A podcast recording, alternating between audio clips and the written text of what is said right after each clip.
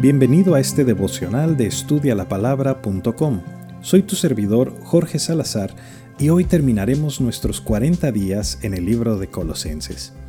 Cuando llegas al final de este libro puedes pensar, bueno, pues ya se está despidiendo Pablo, ya le mandó saludos a todos y aquí termina la carta.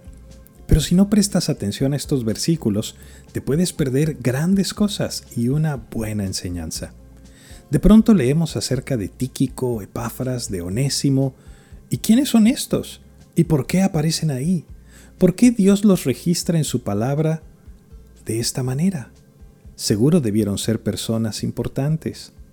Lo que tenemos aquí es como si Pablo se hubiera tomado una selfie al final de la carta con estos nueve hombres detrás de él.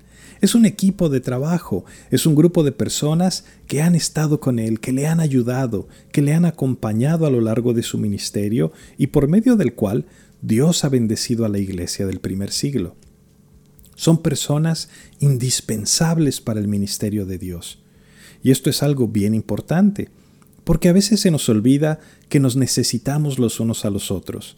Se nos olvida que Dios nos puso en este lugar no porque nosotros seamos los más chiquitiguau del planeta, sino porque estamos tan necesitados que necesitamos a cada uno de los que están aquí entre nosotros.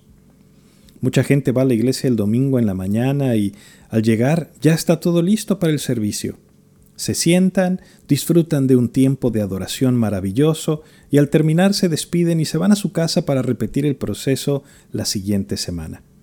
No les preocupa quién lavó los pisos, quién puso las sillas, quién coordinó la bienvenida, quién imprimió el boletín, quién preparó las clases de los niños, quién compró las manualidades de los pequeñitos, quién conectó el sistema de sonido, quién escogió los cantos, quién limpió los baños, quién adornó el santuario, quién barrió el frente de la iglesia, en fin, tantas y tantas tareas y oportunidades que tenemos para servir a Dios y nos las perdemos por despistados.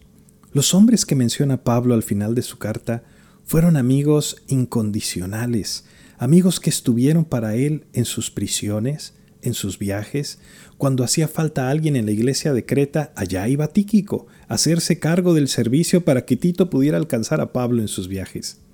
Cuando se llevan arrestado a Pablo, ahí junto a él estaba Aristarco, quien no estaba preso, pero iba acompañándolo incluso en ese terrible naufragio en Hechos 27.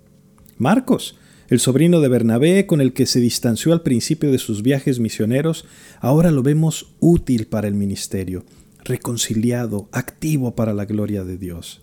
Epáfras, Lucas el médico, Onésimo, el esclavo fugitivo, tantos, tantos y tantos otros que Dios usó para fortalecerse unos a otros y para cumplir el propósito de Dios en sus vidas.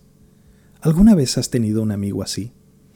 Un amigo incondicional que está dispuesto a acompañarte en tus aventuras y que incluso, si eso significa sacrificar su comodidad o su conveniencia, está dispuesto a hacerlo porque cree en el llamado de Dios sobre tu vida y porque te quiere y sabe que siempre cuentas con Él.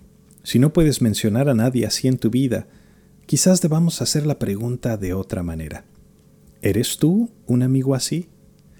¿Eres el incondicional de alguien que ama y sirve al Señor con todo su corazón y que sabe que siempre que te necesite estás ahí, dispuesto a sacrificar tu comodidad o tu conveniencia porque lo quieres y porque crees en su llamado? El Señor Jesucristo dijo que si alguien quiere amigos, ha de mostrarse amigo, y que no hay amor más grande que este, que uno ponga su vida por sus amigos. ¿Sabes? Nos perdemos las grandes riquezas del Evangelio por nuestro egoísmo individualista y nuestra celosa comodidad. Tenemos que despertar y darnos cuenta que Dios nos ha dado una cantidad extraordinaria de dones para su reino.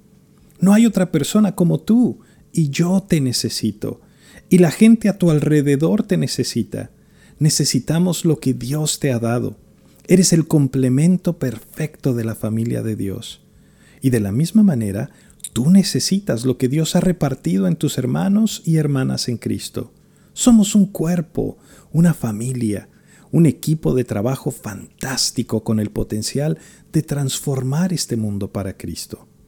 No desperdicies el don que Dios ha puesto en ti y actívate como ese hijo de Dios.